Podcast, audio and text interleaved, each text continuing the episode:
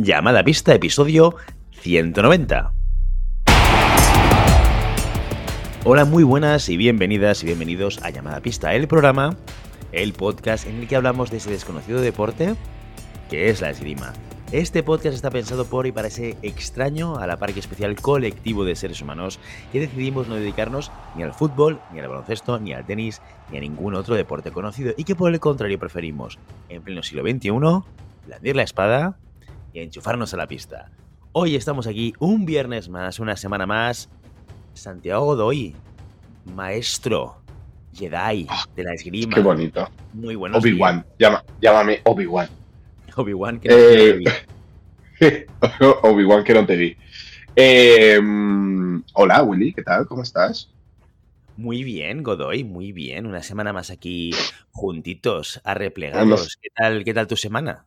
Que me gusta eso. Bien, bien, no, ya no estoy en, en, en estos paisajes bucólicos, pero bien, siempre me gusta volver al trabajo. Siempre es, es eh, gratificante y, y, y motivante volver a, a las clases de esgrima. Qué bonito, Es- ¿eh?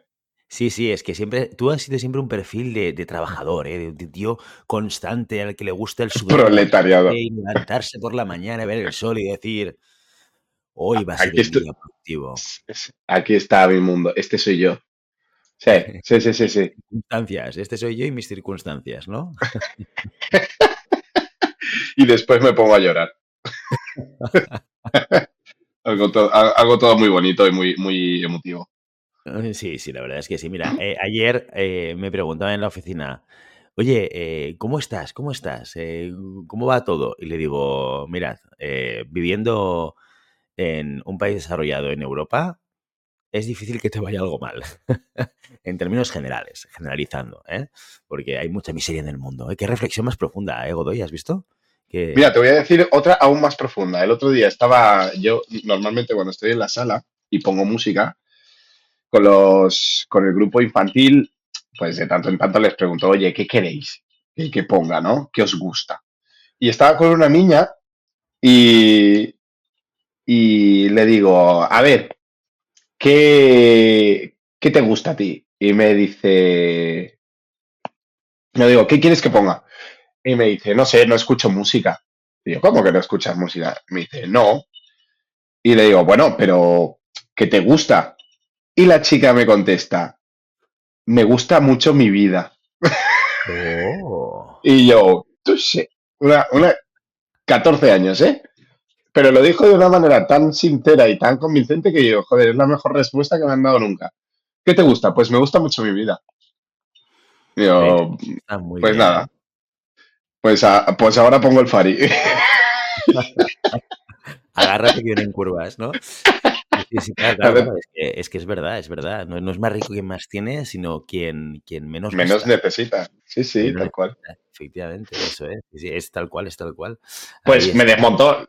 Es de estas cosas que dices, joder, estos son los momentos en que mola ser entrenador y estar en contacto con los niños porque siempre te sorprenden de alguna, de una u otra manera. De una u otra manera, eso es. Es verdad que no es más rico quien más tiene, sino quien menos necesita, pero nosotros sí que necesitamos a alguien en nuestro programa apoyándonos mes, Godoy. Eh, Nosotros somos unos necesitados, ¿sí o no?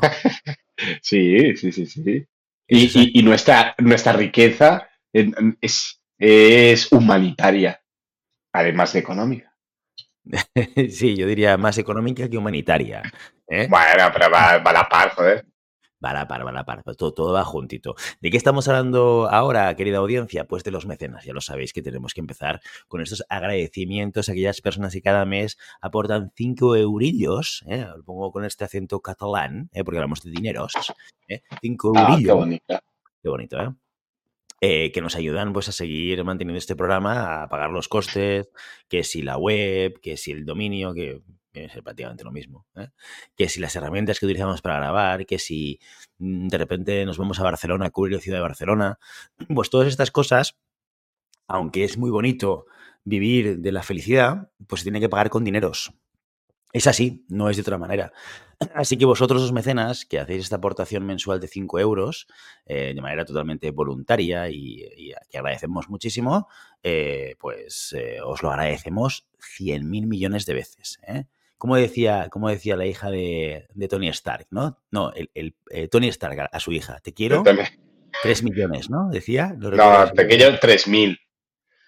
Te quiero 3.000, yo creo, uy, tendríamos que googlear esto, ¿eh? yo creo que no lo tenemos claro. ¿eh?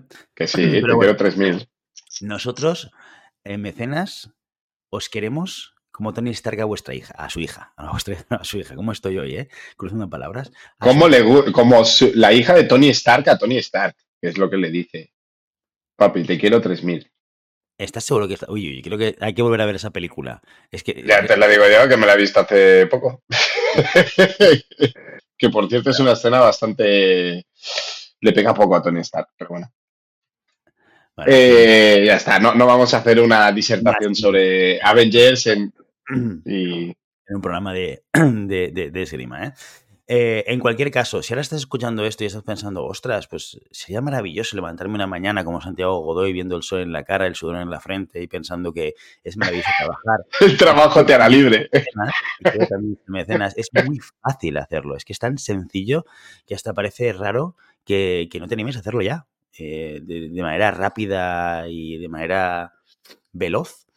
Eh, ¿Cómo? ¿Cómo? Esta es la pregunta y esta es la respuesta. Vas a la página web llamadapista.com, vas al menú, en todo el menú hay una parte que pone mecenas, tú le das ese botón, se abre una página que te explica el maravilloso mundo de los mecenas y, por qué os necesitamos. Y ahí hay un botón que pone apagar. Entonces, cuando das a pagar, aparece Stripe, ¿eh? que es una herramienta para poder hacer pagos eh, seguros en Internet. Ponéis la tarjeta y ya está ya está hecho, ya formáis parte del mundo del mecenazgo. ¿Y qué te llevas cuando haces, todo este ejercicio sencillo y fácil? Pues primero, que en el programa en el cual, el primer programa en el cual te has dado de de mecenas, hablamos de ti, te lo agradecemos con nombres y apellidos, que esto es maravilloso, ¿eh? Escuchar tu nombre y apellido de la voz angelical de Santiago Godoy, por ejemplo. ¿De acuerdo? O también tienes la posibilidad de enviarnos un audio y lo publicamos, tal cual en bruto, puedes decir lo que quieras, puedes decir, puedes quejarte de cosas, puede ser un, bueno, claro, depende de cómo igual lo filtramos, ¿eh? pero en general yo no hemos filtrado ninguno. Em, nos lo envías y yo lo pongo en directo y Godoy, y si Maribel Matei está ese día, tampoco saben lo que hay en el audio y actúan ¿eh? como, como si fuese un unboxing, ¿eh? pero un unboxing de audio, ¿vale? Y, y lo tercero es que si por estos mundos de Dios por los que nos movemos, en algún momento coincides con Maribel Matei, tienes derecho a una cerveza que te va a pagar Maribel Matei con el dinero suyo. no, del, programa, no es, una caja B. Exacto, la caja B del programa.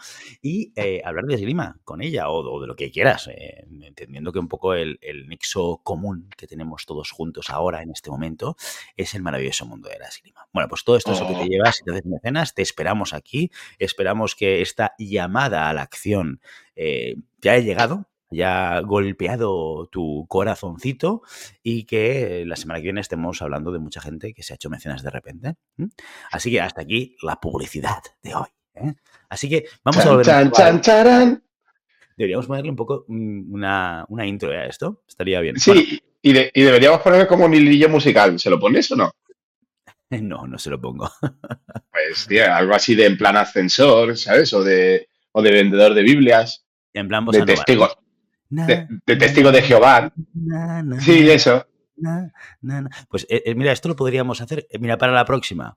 Yo hablo y tú pones la melodía de fondo. ¿Qué te parece? Vale. Así en plan un poco casero, como, como este programa. ¿Qué te parece? Pues yo, yo tarareo súper bien. Ya, ya se eh, sí, yo soy feliz tarareando. Muy bien, muy bien. Oye, minuto nueve, ya es momento de empezar a hablar de la esgrima Godoy. Oye, sí que es verdad que ha habido muchos temas. Estaba pensando eh, esta semana sobre, sobre cosas que han pasado a final de temporada pasada y de, las que no hablamos, que son muy jugosas e interesantes, como los resultados en las Copas del Mundo, de, bueno, campeonatos del mundo, eh, del equipo español, o eh, lo que ocurrió con Olga Harlan en el Campeonato del Mundo, que eso fue, vamos, la comidilla, la comidilla de julio. sí, correcto cosas que no hemos ido comentando, pero que... Que ha pasado sin pena ni gloria al final, porque que lo hace, es que me da rabia porque siempre hacen lo mismo. Se, lo hicieron, es, como el Comité Olímpico actúa siempre, bah, no sé, me da mucha rabia. Porque hacen las cosas, después dan paso atrás. Digo, digo, digo, digo, antes de, de empezar a rajar. Da un poquito de contexto, explícalo a la audiencia, porque habrá parte de la audiencia que sabrá lo que sucedió y habrá parte de la audiencia que no sabe de lo que estamos hablando. Vale. E, explícalo y, si quieres luego lo, lo comento. Espera, que, hago un, un, remember y quizás meto una liada porque después empezaron a surgir eh, versiones y como Olga Harlan solo escribe en ucraniano en sus redes sociales, eh, sí que después publicó una carta del Comité Olímpico Internacional, pues con, la otorgación de si no se clasificaba con una, una card para clasificarse a los Juegos Olímpicos. Em, se enfrentó, Olga Harlan se enfrentó a una rusa, eh, a la cual eh, creo recordar que la vapuleó, ¿vale? Y en el último tocado, Olga Harlan da la espada, da el sable para poder saludarse, ¿no? Un, saludo que se hizo bastante popular durante el COVID para evitar el, contacto, pero la tiradora rusa eh, quería darle la mano y Olga Harlan le estaba dando el sable y la tiradora rusa eh, le quería dar la mano. Entonces, Olga Harlan miró al árbitro y dijo, bueno, yo ya he hecho el gesto de saludarla, eh, no voy a estar aquí esperando todo el tiempo. Se giró y se fue. Ahí empieza el teatrillo de, eh, bueno, de todo, ¿no? De árbitros para arriba, árbitros para abajo. Y después de, mm, creo recordar, una hora de, de sí, sí, sí, no, de directorio técnicos y tal, y ayudado porque la tiradora que le tocaba en el cuadro siguiente era una tiradora bielorrusa que se emperró en que eso no era legal porque, porque no había dado el saludo eh, oficial y que ella se negaba a tirar contra Olga Harlan porque había roto la norma, le sacaron una tarjeta negra a una hora después casi a Olga Harlan por, eh, por em, evitar o, no, no hacer el saludo con su compañera. A partir de ahí empezó todo el teatrillo de marionetas, ¿no? De, versiones de un lado, versiones de otra, versiones de la Federación Internacional. Ahora, cuando empezaron a salir las primeras em, em, las primeras reacciones de la gente, ¿no? Que Olga Harlan está muy presente en las redes sociales, es muy activista. Con todo lo que pasó, empezaron a salir apoyos a, a la deportista por todos lados. Eh, la Federación Internacional eh, hizo un comunicado conforme es verdad, tenía razón, que iban a, modificar los protocolos de saludo eh, para que no fuera necesario dar la mano. Bueno, todo un despropósito, ¿no? Y como este mundial contaba para la clasificación de los Juegos Olímpicos, Olga Harlan publicó una carta del Comité Olímpico Internacional diciéndole que lamentaban mucho la situación y que en el caso de que no pudiera clasificarse, eh, estaba garantizada su, participación, eh, por una invitación que le daría el mismo Comité Olímpico Internacional eh, a través de esta, esta situación.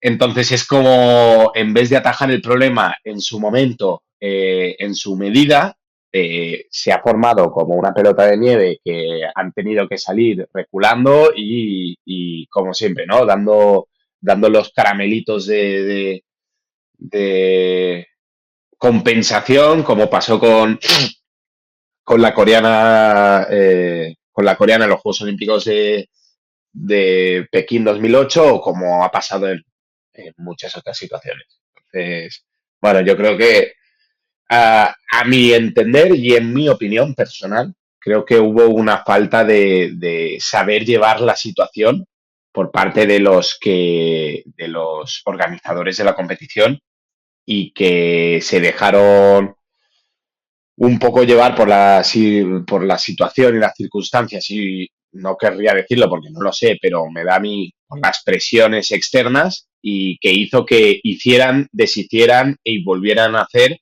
eh, de manera mm, pues ilógica y, y poco profesional eh, en una competición como puede ser un mundial. O sea, no es una Copa del Mundo, es la competición más importante eh, de la temporada, quitando los Juegos Olímpicos, que es cada cuatro años. El Mundial es la competición donde debería estarlo todo perfecto. Y te pasa esto, yo creo que ha sido un poco un fallo de, gestión por parte de la organización y por parte de la Federación Internacional. Claro, una situación muy complicada, yo creo que eh, e-, es de estas que, nunca quieres tener que vivirla, ¿no? Aunque también es cierto que se podía haber anticipado que hubiese pasado cosas de estas porque llevamos toda una temporada. La temporada pasada ya fue una temporada en, la, cual, eh, por motivo de la ocupación de Rusia en, Ucrania, ¿no? El, ataque de, Rusia a Ucrania, pues eh, muchos deportistas ya dijeron que no iban a, tirar o que se iban a ah, retirar. Ah, perdón, perdón, no, no, sí, sí. Además, este, este combate, o sea, los tiradores eh, ucranianos tienen prohibido eh, tirar con los eh, o competir con los rusos. Y Olga Harlan tuvo una bula papal, es decir, se le permitió hacer este combate, era la única deportista porque creo recordar que dijo Matei que en el sable masculino el tirador ucraniano se retiró. Creo que es en espada masculina. Que creo que era en espada masculina. El, ¿Cómo se llama este? El que lo hemos visto subir a podio varias veces, que tiene 30 Exacto, creo que fue, bueno, ahora te lo digo de memoria, ¿eh? pero creo que fue Reisling que no, que no tiró contra un ruso. Pues, pues eh, tuvo el permiso del gobierno ucraniano para poder tirar contra esta tía. Yo creo que también el gobierno ucraniano vio las, las capacidades de Olga Harlan y dijo, bueno, sí, va a ganar seguro, ¿no? Si hubiera estado más igualado, yo creo que no, no se hubieran arriesgado tanto. Pero sí que es verdad que teniendo esta prohibición se le da eh, la posibilidad de tirar a nivel institucional, o sea, ya tienes un, un combate de alta tensión, ya no solo esgrimística, deportiva, sino política, y no metes a 10 personas ahí a vigilar cada paso que den y controlar que no pase nada raro, mm, a mí me choca un poco. Eh. la verdad es que es como una falta de previsión bastante, bastante eh, de novato. Pero bueno, ahí ha, quedado como una anécdota de la la verdad.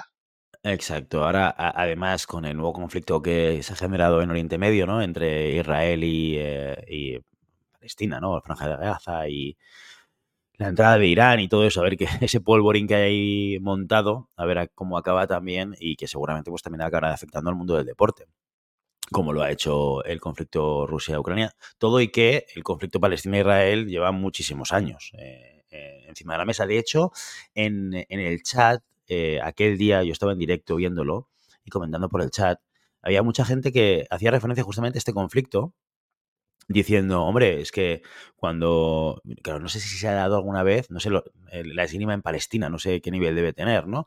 Pero comentaban eso, que, que en otras ocasiones cuando eh, tiradores de otras nacionalidades con un conflicto interno entre ellos, ¿no? Un conflicto internacional entre ellos, eh, en esas circunstancias no se le había dado eh, la, la, relevancia o la importancia como diciendo, claro, cuando son los aliados de Estados Unidos los que son los agresores, aquí no pasa nada. ¿no? E, e, ese era un poco el mensaje entre líneas que yo leía en algunos de los chats del directo el, día de, Olga Harlan y, la tiradora rusa, ¿no? Pero bueno, ya, ya veremos a ver también cómo esto afecta toda esta temporada, temporada muy importante porque ya sabemos que desde finales de la temporada pasada todo esto puntúa para, para París, que lo tenemos muy cerquita a París, o sea, parece que no, pero el tiempo pasa muy rápido, sobre todo cuanto más viejo eres, esto es, esto es una realidad, la realidad relativa del tiempo, ¿eh? cuanto más viejo, más rápido pasa el tiempo, y París lo tenemos aquí al lado, así que estas, estas competiciones que tenemos por delante son muy relevantes a nivel, a nivel deportivo y a nivel de vida de un deportista, porque es el granito, ¿eh? los Juegos Olímpicos, recordemos, en nuestro deporte, ese es el granito, ¿no? O sea que, bueno, ya, iremos viendo cómo evoluciona y seguro que Maribel nos pone al día en sus directos los jueves por la, por la noche, y ya lo sabéis. Y lo, y lo, seguiremos en, llamada a pista con, todo este interés de ámbito internacional y político que tenemos también en este, en este programa, Oday. Bueno, sí, está bien. Está bien, no, no podemos. Es, es un poco falaz el hecho de, yo, soy, yo soy partidario de em, que el deporte debería estar externo a todo esto. eh, pero es un poco falaz o es engañarnos a nosotros mismos el intentar creer que, el deporte está fuera del ámbito de la política o de la, de la, de la influencia de lo que pasa en el mundo, ¿no? Es, eh, es muy curioso porque eh, nosotros enarbolamos el elemento de el deporte es un terreno libre de política, pero todos los deportistas están representando a un país, ¿no? Entonces es como, es como tú representas a un país, pero todo lo que hay en ese país no puede entrar o no puede intervenir dentro de tu desarrollo deportivo. Eh, ¿Debería ser así? Sí, es verdad. Eh, ¿Que la realidad eh, es esa? No. Yo creo que tenemos que tener en cuenta las realidades sociales, políticas de todos los, los elementos que participan lo dicho, un organizador tiene que tener en cuenta cuáles son los, los, los puntos que pueden tener conflicto, anticiparlos y no pretender que un deportista, por más que sea deportista, eh, va a hacer un borrón y cuenta nueva de elementos, pues, poco graves que están pasando en su país, ¿no? Como una guerra o una ocupación. Eh, y decir, bueno, pues voy a tirar contra otra persona y no voy a tener en la cabeza que eh, su país está invadiendo el mío. Es como, bueno, seamos un poco más a, nivel de organización y a nivel de realidad, sí, seamos un poco más eh, coherentes en decir, bueno, sí, le afectará, porque nos afecta a todos. O sea, imaginaros que a mí me puede afectar en un entreno un mal día, pues imaginaros estar tirando contra una persona de un país que está en conflicto con el mío. Pues es mucho más grave, ¿no? Entonces, eh, seamos más coherentes en este sentido, intentemos que influya lo mínimo posible, pero pensar que no va a influir, eh, pues es como un poquito ser happy flowers. Sí, yo creo que este argumento que escuchamos muchas veces de el deporte no es política, yo tengo mi opinión personal y creo que, es que todo es política al final.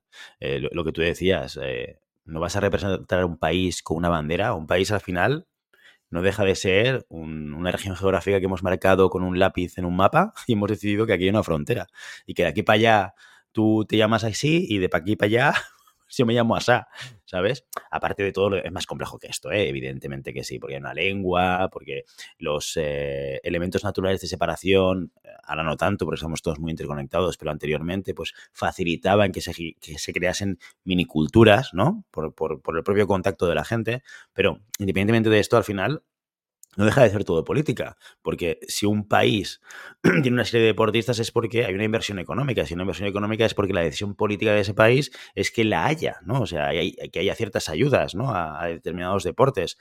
No podemos obviarlo, no podemos eh, pensar que el hecho de que una Olga Harlan, eh, ucraniana, eh, viendo los bombardeos de Rusia en Zaporilla, por ejemplo, se enfrenta a una rusa que viene pagada con el dinero de Putin, con el dinero de Rusia, ¿eh?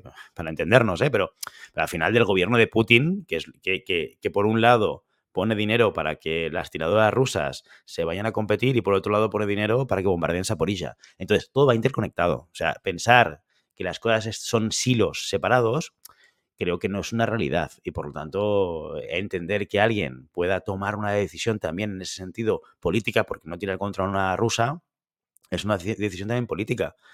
Pues eh, yo creo que no, podemos obviarlo. No podemos obviarlo, no podemos hacer, mirar hacia, hacia otro lado y decir, no es que el deporte es algo virgen y algo separado de todo esto y, debe serlo. Ya, pero es que no, no, lo es y no lo va a poder ser. ¿eh? O sea, independientemente, aunque, aunque yo sea político y llevo una bandera, llevo una bandera aquí, una bandera de un país que me está pagando para estar aquí. y todo esto no lo podemos obviar. Pero bueno, dejando la política de lado, eh, y, todos estos marrones en los que nos gusta meternos a, Godoy y a mí eh, en conversación. Vamos a cambiar de tercio y vamos a hablar de esgrima Santiago Godoy. ¿De qué vamos a hablar hoy en llamada pista? Eh, pues mira, ya sabes que a mí me gusta mucho la investigación, me gusta mucho desarrollar nuevos elementos de, de enseñanza. Y hoy voy a hablar de un tipo de trabajo que he empezado a implementar en el club eh, ahora, eh, este, este inicio de temporada, que es un poco darle la vuelta a el elemento de, técnico, ¿no? Es decir, hasta este momento lo que nosotros trabajábamos era un, proceso de, aprendizaje técnico, eh, transformación técnico-táctica y aplicación práctica. Y siempre hemos estado con, con, el mismo debate, ¿no? ¿Qué es más importante? ¿Enseñar la solución del problema y después el problema o primero enseñar el problema y a través de entender el problema darle una solución? Entendiendo... Eh, ¿Esto qué es? ¿Problema o solución, Esto es que se ha hecho pipi encima haciendo. Es que está dormidito. Venga, va. Eh, tienes la leche en la, en la mesa. A ver, ¿por dónde iba? Vale. ¿Problema o solución? Primero el problema, luego la solución. Vale. O enseñamos la solución primero y de manera natural dar una. Perdón, enseñamos el problema primero y de manera natural eh, establecer una solución, ¿no? entendiendo que los elementos técnicos, los elementos, los elementos técnicos son eh, movimientos, gestos que se pueden ir eh, modificando y se pueden ir mejorando con la repetición, ¿vale? Pero la decisión táctica depende de un ABC, ¿no? Es el, eh, nos acordamos, ¿no? Del árbol táctico de problema-solución, problema-solución y la profundidad de la que podemos llegar eh, va más relacionada no con mis elementos técnicos, sino con mi proceso de toma de decisión.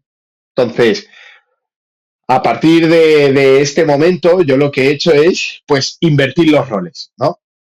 Dar más preferencia y más prioridad al elemento de toma de decisión porque me he dado cuenta o, me he fijado o, ha sido más evidente para mí en esta última temporada que, mis chavales han ido a competir más y, se han visto en situaciones donde no perdían por hacer mal las acciones, perdían por hacer mal, tomar mal las decisiones. ¿Sí? Las acciones, al fin y al cabo, un fondo mejor o peor hecho o una parada más grande o más pequeña, no es eh, definitiva la acción de tocado, pero que la parada esté ejecutada en tiempo o ejecutada en distancia o preparada previamente o no preparada previamente, sí que es determinante a la hora de poder tocar o no tocar. Entonces, el trabajo que desarrollamos ahora es un trabajo de intenciones tácticas. Es decir, nosotros eh, todo el tema eh, técnico, de ejecución técnica, que no desaparece, pero eh, lo dejamos de hacer en, en, trabajo en parejas, ¿vale?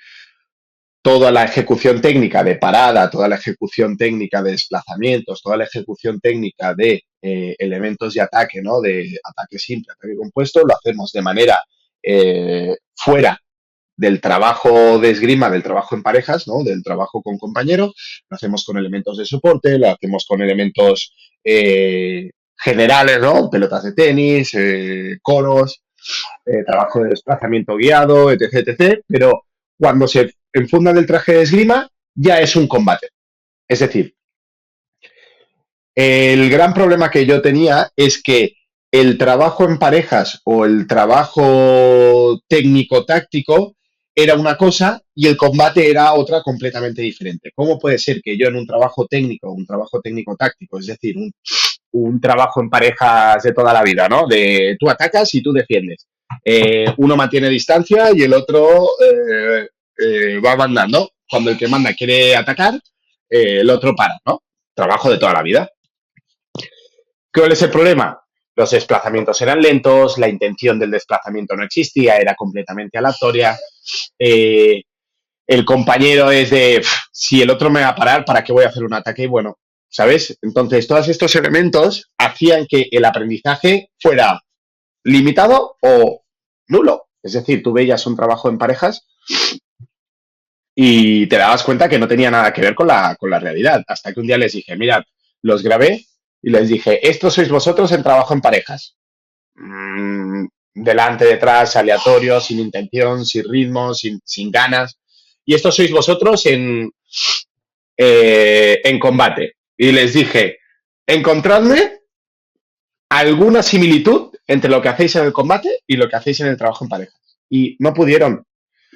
No pudieron encontrar ninguna. Y ahí se dieron cuenta de qué estamos entrenando. ¿Estoy entrenando el hacer, moverme y hacer un fondo para después poder hacerlo en la pista o estoy simplemente haciendo dos trabajos que no tienen ningún tipo de, de conexión entre ellos? Cuando debería ser todo lo contrario. Entonces, dándole vueltas, el componente que hemos, que hemos modificado ha sido el elemento de táctico de combate. Es decir, siempre es un combate. Un combate con tarea, un combate dirigido, pero siempre es un combate. Porque lo que tiene el combate es que los dos tienen que tocar. Uno, perdón, uno tiene una tarea y el otro tiene otra tarea. Y los dos tienen que intentar tocar con la tarea asignada, ¿vale? Mientras mejor sea la tarea de uno, mejor tendrá que ser la tarea de otro. Y ahí van eh, entendiendo que cuanto más nivel tiene el que tengo delante, más nivel tengo que tener yo a nivel técnico, técnico-táctico y, de, gestión de la, decisión. ¿no? A partir de ahí, en ese momento, lo que establecemos son unos parámetros de toma de decisión y a través de eh, tiempos, ¿no? A través de, vamos a hacer, eh, no, combates a, puntos que también se lían, ¿no? De, quiero tocar rápido y tal, sino combates por tiempo. Establecer unos parámetros tácticos, establecer unas, unas normas para cada uno de los tiradores dentro de un marco de combate y a partir de ahí desarrollar eh, la toma de decisión y hacer correcciones puntuales de elementos técnicos. Recordad que el brazo, si sale tarde, es muy fácil que, te, puedan contraatacar.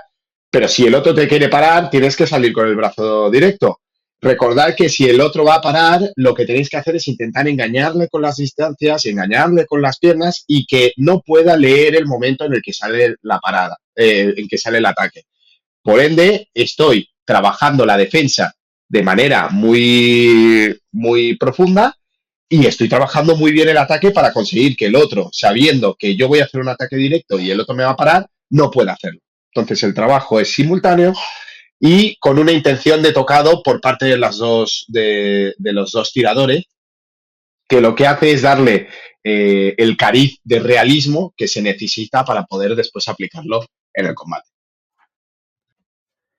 ¿Qué dificultades o qué problemas te estás encontrando a la hora de, utilizar esta, esta perspectiva, de, poner en, protagonismo quizás más el, el cuándo eh, hacemos las cosas más que el que estamos haciendo? ¿Qué dificultades te encuentras con, tus alumnos? Que, la, que no se lo creen, o sea, que no, no se creen el trabajo que están haciendo. Cuando hay un combate, ¿sí? Eh, obviamente nadie, nadie hace un combate para perder.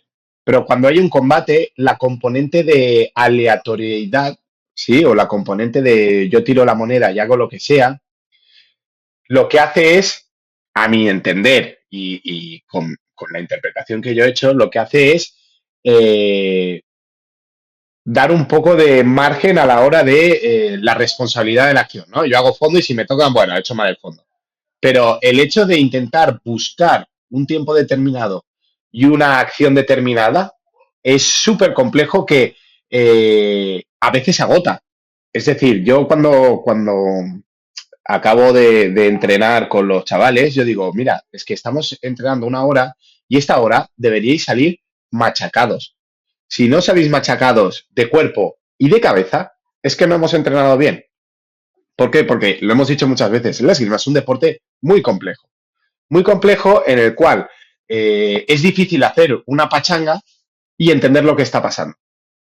Es muy difícil. ¿Por qué? Porque es un, elemento constante de búsqueda de la distancia, búsqueda de la intención, búsqueda de la acción, eh, búsqueda del momento. Eh, tener claro que yo voy a hacer parada y si voy a hacer una parada, buscar el momento perfecto para la parada y si el momento perfecto sale, no dudar que voy a hacer una parada, ¿sí? Y, que me salga el contraataque porque sí, ¿no? Entonces, toda esa disciplina mental es un trabajo que se tiene que hacer cada momento del combate. Entonces, ¿por qué gusta tanto la esgrima? Porque parece que el tiempo vuela, ¿no? En un combate es como, ya han pasado tres minutos, es, es, sin ni me he dado cuenta, claro, porque ese es el, trabajo de la focalización. tienes que estar obligado a estar focalizado, ni más ni menos. No es lo mismo estar focalizado tres minutos que estar focalizado media hora, ¿no? Que es el trabajo, eh, este trabajo lo hacemos eh, ronda la media hora, los 40 minutos. Y es agotador. la dificultad que yo estoy teniendo ahora es que no son capaces de mantener esta focalización o no son capaces de eh, tener tanto periodo de tiempo concentrado y que cuando no estás concentrado, este trabajo, pues no sirve, ¿no? No sirve que yo salga fuera de distancia, no sirve que yo no pueda trabajar con las piernas, no sirve que yo no pueda pensar. ¿Por qué? Porque se basa en eso, ¿no? Se basa en estar combatiendo en todo momento, tener una situación de combate, de asalto en todo momento y poder solucionarla. ¿Puedo tener picos de intensidad? Sí, pero lo que nunca puedo hacer es de, bueno, pues lo hago ahora y ya está. ¿Por qué? Porque no sirve y no me da, no me da ningún beneficio didáctico ni ningún beneficio de, enseñanza, ¿no? Simplemente es que, esto, lo, lo dicho, ¿no? Estoy lanzando una moneda al aire y que pase lo que pase. Eh, cosa que no tiene el trabajo en parejas. El trabajo en pareja es mecánico 100% y lo puedes hacer incluso durmiendo, ¿no? si yo controlo bien la mecánica del fondo, brazo, piernas, brazo, piernas, brazo, piernas, brazo, piernas, puedo cerrar los ojos y hacer 10.000 fondos. Aquí no. Aquí o estás eh, eh, atento porque no es hacer fondo, es hacer un ataque. hay una diferencia, ¿no? Eh, un ataque puede, es la intención de ir a tocar. Un fondo es un gesto de movimiento, ¿sí? Un fondo puede ser un ataque o no. Puede, puede, puede. ¿Cuál es la diferencia? Que el ataque tiene la intención de llegar, tiene el momento y la distancia. Un fondo fuera de distancia, pues es un ataque mal hecho, no, no es nada, no, no tiene ese, ese cariz de, de, tocado, por lo tanto, es un gesto más que no sirve para nada. Claro, es un ejercicio muchísimo más complejo también. Porque al final una mecánica. O una acción concreta la puedes hacer más compleja, ¿vale? No, tiene por qué ser una acción simple, puede ser una, una, acción con diferentes etapas, pero es ante una reacción ya preestablecida, ¿no? Ataque, parada, o parada de cuarta, parada de sexta, respuesta eh, con una finta, o bueno, una preparación muy concreta. Al meter el elemento más natural y más vivo de combate, eh, la dificultad se multiplica por 10. Yo, yo, diría, ¿eh? yo, que he, disfrutado o padecido ¿eh? estas, estas, eh, estos entrenamientos anti, te digo que requieren, por un lado, esa fatiga es inmensamente superior, tanto a nivel físico como psicológico, porque te obliga a hacer una cosa que en espada es muy importante, que es preparar tu tocado, ¿no? Primero preparar tu tocado y luego enmascarar tu tocado. A sabiendas de que tu contrincante sabe qué es lo que tú quieres hacer, ¿no? cuál es la acción final en la que quieres eh, acabar. Lo cual está bien porque te obliga necesariamente a enmascararlo, ¿vale? Aunque, aunque porque aunque el contrincante sepa lo que tú vas a hacer, si tú eres capaz de preparar de diferentes maneras y provocar una reacción en tu rival, puedes llegar a conseguir hacer el tocado que quieres hacer, aún a pesar de que tu contrincante lo sepa. Lo que pasa es que es muy complejo. Es muy complejo porque requiere mucho trabajo, mucho trabajo de preparación, mucho trabajo de enmascarar ah, y, tanto la preparación como el enmascaramiento, desde mi punto de vista, no sé si tú estás de acuerdo, Santi, son ejercicios de mucha fatiga física y mental, muchísima, porque cada tocado es como una, como subir una montaña, ¿no? Es como, venga, va, vamos, quiero llegar a la cima, pero para llegar a la cima tengo que preparar, preparar, entro, salgo, paro el ritmo, vuelvo a iniciarlo para buscar ese momento, ¿no? Yo me gustaría hacer dos puntualizaciones. Estoy completamente de acuerdo con, lo que has dicho, pero también es, es el proceso, ¿no? Es, es, es, donde nos encontramos. ¿Qué quiere decir? Todo, toda implementación nueva de un proceso didáctico cuesta, porque es romper una, una dinámica o romper unos, eh, unos parámetros que ya tengo y generar otros. ¿Qué quiere decir? Eh, todo este proceso mental, de agotamiento mental sobre todo, ¿no? De, estar atentos, de estar eh, focalizados, forma parte también del entreno. Es decir, al principio será muy duro y mi capacidad de focalización y de concentración será mínima y poco a poco iré dándome cuenta de dos cosas. Uno, que esta capacidad se incrementa. Dos, en qué momento estoy. Si estoy focalizado, si estoy concentrado o si tengo que eh, abrir la distancia porque no puedo trabajar en ese momento porque se me ha ido la cabeza. Eso para un combate es fundamental y, primordial. ¿Vale? Es, un trabajo de, básico para, sacar un combate adelante, ¿no? Saber cuándo estoy en, en, mi punto álgido y puedo trabajar y cuándo estoy en mi, en mi valle, en mi punto más bajo y saber que no tengo que trabajar. Ya lo hemos dicho muchas veces. Em, es tan importante saber cuándo tengo que hacerlo como cuándo no tengo que hacerlo. No siempre se puede hacer. Ese es el tema. Entonces, este tipo de procesos me ayuda a eh, poder eh, conocerme cómo, en qué momento estoy de mi, de mi momento de concentración y, obviamente, entrenar este proceso de, concentración que sea más grande. ¿Vale? Y segundo, es un tema que la técnica es muy natural, ¿vale? Eh, me gustaría comentar que este cambio viene precipitado sobre todo por, conversaciones con Juanjo Michavila, ¿vale? que ya algunos los conoceréis y, ya ha venido a este programa también, en el proceso de cómo trabajaban ellos en, el club de Qatar. ¿no? Y en el club de Qatar me decían esto, los niños, eh, quitando el, trabajo de desplazamientos o el trabajo de, el trabajo de desplazamientos o el trabajo de, de preparar, de, elementos técnicos, ¿vale? Después era todo combate. Y a través de los combates corregían la técnica, ¿vale?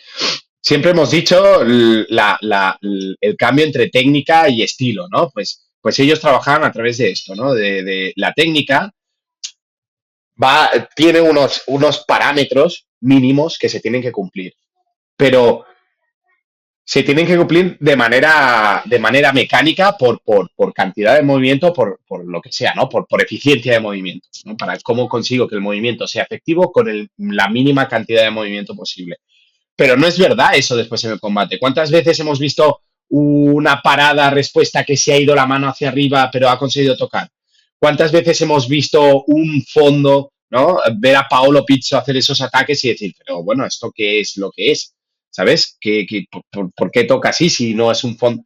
Claro, entonces ellos trabajan a través de esa mentalidad de decir, bueno, vamos a naturalizar el elemento técnico, la mecanización, el, movimiento, y a través de naturalizar ese movimiento, que no es que dejen de trabajarlo, no es que le permitan todo al alumno, sino que van orientando desde la comodidad ¿no? del alumno y desde la, la, naturalidad del gesto, lo van modificando y se centran sobre todo en la toma de decisión, que la toma de decisión, al fin y al cabo, es lo más importante. Poder tomar una decisión rápida, eh, coherente y efectiva hará que ganes un combate. ¿Qué, es la suerte del principiante? por, qué, siempre hablamos de la suerte del principiante y decir, hostia, pero si es su primer día y, cómo es que me está tocando? Porque la suerte del principiante solo se reduce a una, un elemento, solo puedo hacer una cosa, no dudo en hacerla. Entonces, la suerte del principiante no es más que eh, la simplificación al máximo posible de la toma de decisión. Tú te mueves, yo ataco. O yo estiro el brazo. O yo lo que. No dudo. ¿no? No hay, no hay, la velocidad de reacción es muy alta porque solo tiene una, solo tiene la cabeza una cosa y solo hace una cosa cuando voy mejorando en esgrima, cuando voy aprendiendo más esgrima, hostia, parece que cada vez soy peor, ¿no? Es eh, típica frase de, llevo un año y, toco menos que antes. No, no, no es que toques menos que antes, eso es una mentira. No serás nunca peor que antes, nunca. Lo que puede pasar es que, uno, tengas más cosas en la cabeza, por lo tanto, dudes más, pero tienes más conocimiento. Dos, eres más consciente de las situaciones que pierdes de tocado. Que no quiere decir que eh, antes no las perdieras. Quiere decir que antes no eras consciente de ellas, no las veías. Por lo tanto, si no las veías, no existía. Pero dentro de un combate existen muchas, muchos momentos para poder tocar. Existen muchos momentos para poder tocar pero no puedo aprovecharlos todos, ¿no? Entonces, ¿cuál es la diferencia de uno y otro? La diferencia del principiante es que esos momentos no sé describirlos o no sé encontrarlos o no sé verlos, por lo tanto, no me afectan y cuando voy haciendo cada vez más, más, más esgrima, voy, voy ganando horas de vuelo, eh, ostras, es que lo veo, lo veo y se me escapa, ¿no? ¿Cuántas veces nos has dicho esto también, ¿no? De, sí, es que lo veo tarde, siempre lo veo, pero lo veo tarde. Claro, no es que antes no estuviera y ahora está, es que antes no lo veías y ahora lo ves.